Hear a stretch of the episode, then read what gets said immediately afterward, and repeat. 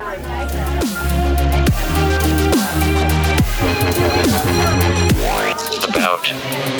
Social.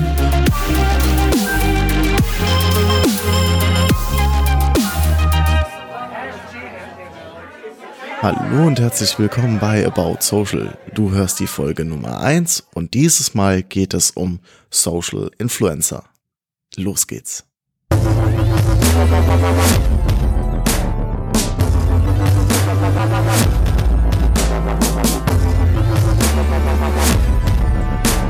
Ja, zugegebenermaßen ein etwas reißerischer Titel zu Beginn, Social Influencer.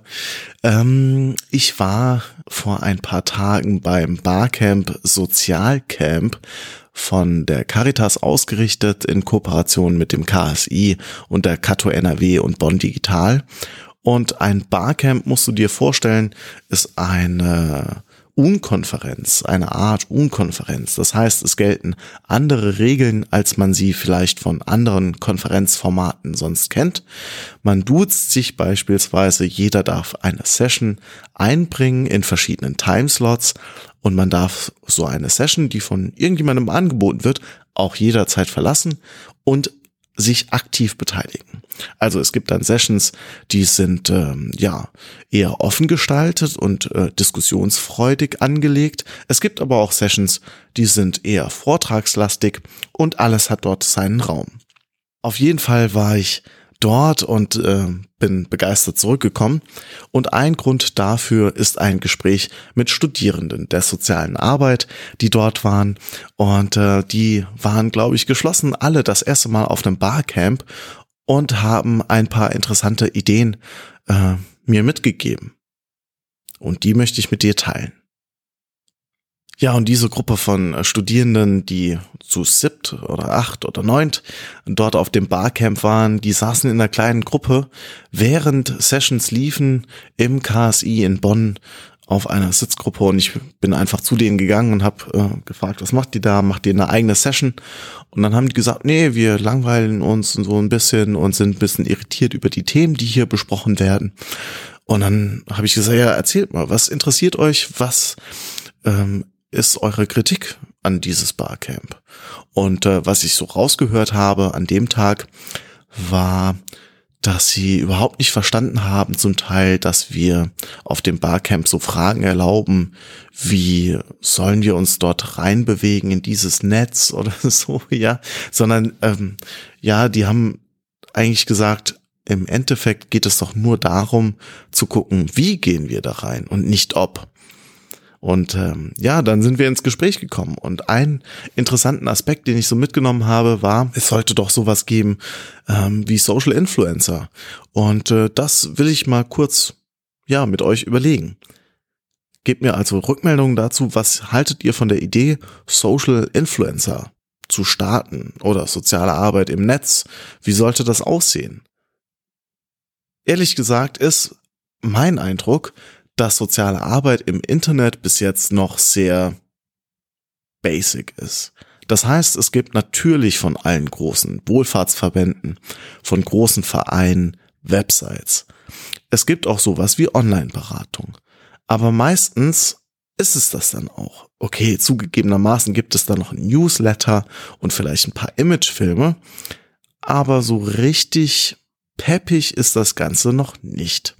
Und wir kamen relativ schnell bei Influencer so auf Bibis Beauty Palace, ähm, also eine sehr intelligente Frau, die in relativ ja, wie ich sagen würde, kurzer Zeit zu einer großen Reichweite, zu einer großen Popularität gekommen ist und äh, inzwischen auch sehr viel Geld wahrscheinlich damit verdient ähm, und die so irgendwas erkannt hat, nämlich wie man junge Leute zumeist ansprechen kann.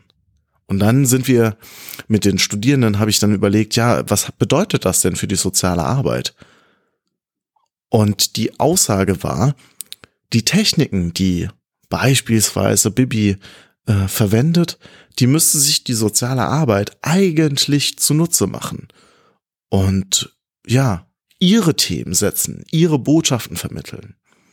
Was ich vereinzelt gesehen habe und was mich begeistert hat, sind dann so Ideen wie einen Notfallkoffer bereitzustellen.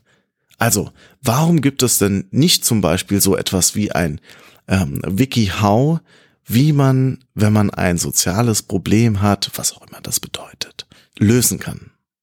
An was ich natürlich klassischerweise sofort gedacht habe, ist ein WikiHow. Also ein Wiki, wo ich ein Problem eingeben kann und mir dann die besten Lösungen dazu präsentiert werden. Jetzt weiß ich, dass viele sagen werden, es würde die soziale Arbeit nicht geben, wenn es so einfach wäre. Ja, das stimmt. Natürlich sind Probleme, die die soziale Arbeit bearbeitet, sehr komplex, sind äh, schwer zu fassen und äh, selten einfach zu bearbeiten mit den Klientinnen und Klienten. Aber ich kenne noch nicht mal Anlaufstellen, die so gut gemacht sind, dass sie mir ja erste Selbsthilfetipps an die Hand geben. So, das große Problem, was ich sehe, ist, dass viele, ja, Dinge, die auch soziale Probleme sein können, einfach bei gute Fragenet als Beispiel gestellt werden. Die Antworten, die dann gegeben werden, sind selten, ja, sagen wir mal, von einem hohen professionellen Niveau. Teilweise sogar lustig und ähm, ja, bis gefährlich sogar. Also wenn man zum Beispiel mal nach Suizid äh, sucht, das war jetzt nicht bei gute Frage net, aber wenn man nach Suizid äh, googelt oder Suizidgedanken, kommt man zum Teil auch auf Seiten, wo ja so Selbsttests angeboten werden, die absolut nichts mit dem ICD-10 zu tun haben oder DSM 4, 5. Ähm, und das ist schon sehr, sehr gefährlich. Und ich frage mich, Warum gibt es das nicht im sozialen Bereich? Im Gesundheitssektor kommt so was Stück für Stück und auch mit der Telemedizin, denke ich, kommen da neue Angebote, die sich sehen lassen können. Und sowas würde ich mir für die soziale Arbeit wünschen. Jetzt ist das natürlich ein bisschen weit weg von dem Gedanken des Social Influencers, was die Studierenden hatten, ne, mit Beauty Palace. Die würde nicht so eine klassisches Wiki-How machen mit Notfallkoffer, mit Anlaufstellen, mit ersten Selbsthilfemaßnahmen oder so, sondern die würde ihre Themen, beziehungsweise dann unsere Themen, äh, je nachdem, was es ist, vielleicht im Bereich der Jugendhilfe, platzieren. Und die würde das vielleicht peppig aufmachen. Und ich habe da auch keine, ja, super Lösung oder so. Aber ich sehe auch nicht, dass das äh, in der Auseinandersetzung passiert. Also es gibt Clips von der Caritas beispielsweise, die gehen in diese Richtung und das ist eine richtige Richtung. Die haben zum Beispiel einen schnelleren Schnitt, sind peppiger aufgemacht. Und dann sagte einer der Studierenden, ey, da gibt's doch sowas Neues. Ich weiß gar nicht, von wem das getragen wird. Funk. Und dann sage ich, ja genau, ARD und ZDF, die im Internet jetzt probieren, ein jüngeres Publikum anzusprechen. Und klar haben die super viel Geld, aber ganz ehrlich, die Spitzenverbände der Wohlfahrt, die haben auch ganz schön viel Geld. Und die müssen das einfach auch nur in andere Kanäle stecken, um äh, ja vielleicht neue Formate hervorzurufen, um auch soziale Arbeit im Netz zu machen. Social Influencer. Was könnte das denn bedeuten? Habt ihr da Ideen dazu? Habt ihr Anregungen dazu? Es gibt zum Beispiel Überlegungen dazu, soziale Arbeit im Netz zu machen mit einer digitalen Straßensozialarbeit.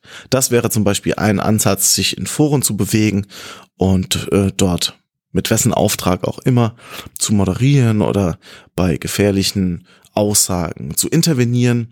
Das hat auch oft den, den für mich anscheinend der Omnipotenz oder dieses Gedanken der der Omnipotenz, wir sind allzuständig für jedes Problem, was auftaucht. Das ist auch eine bisschen eine Überhöhung, habe ich teilweise das Gefühl, von dem, was wir an gesellschaftlichem Auftrag bekommen haben.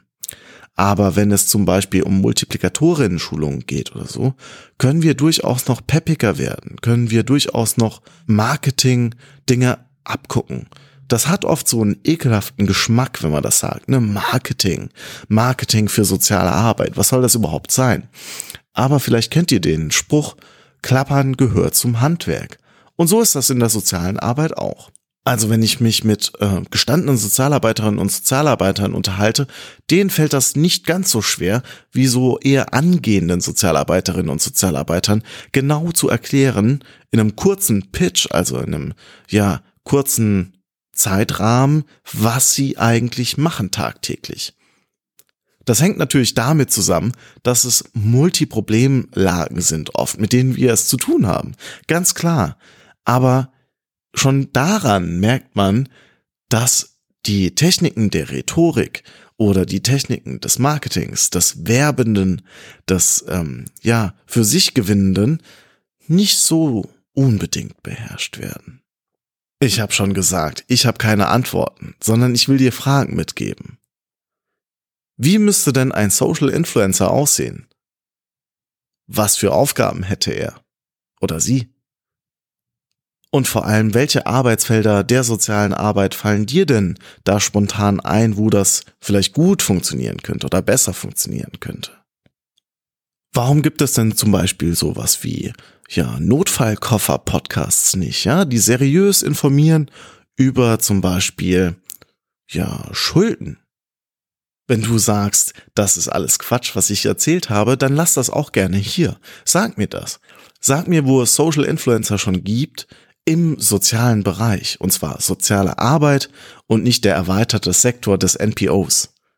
Vielleicht bist du Studentin oder Student, dann nimm doch diese Frage mal mit in ein Seminar und diskutiere sie an, guck, was passiert, guck, was die Reaktionen sind. Vielleicht bist du aber auch gestandener Sozialarbeiter, Sozialarbeiterin, dann bring das doch mal in deinem Team ein.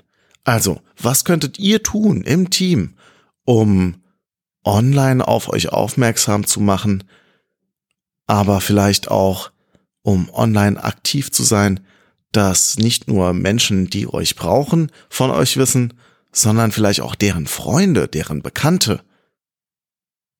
Das waren meine Gedanken zum Social Influencer. Tatsächlich hat das Gespräch mit den Studierenden noch viel mehr ausgelöst und viel mehr Gedanken eröffnet. Ich lasse es aber erstmal dabei.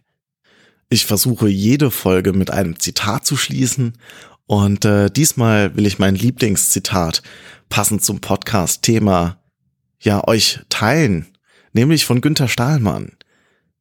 Entweder die Technik gestaltet die Profession oder die Profession gestaltet die Technik oder man kann es auch umgekehrt sagen. Ich glaube, so ist es im Original. Und ja, vielleicht gibt euch das auch zu denken. Vielleicht waren Anregungen dabei. Vielleicht ähm, haben dich meine Fragen zum Weiterdenken gebracht. Vielleicht aber auch nicht. Vielleicht siehst du Dinge auch kritisch, die ich hier mache oder die ich mit dir geteilt habe.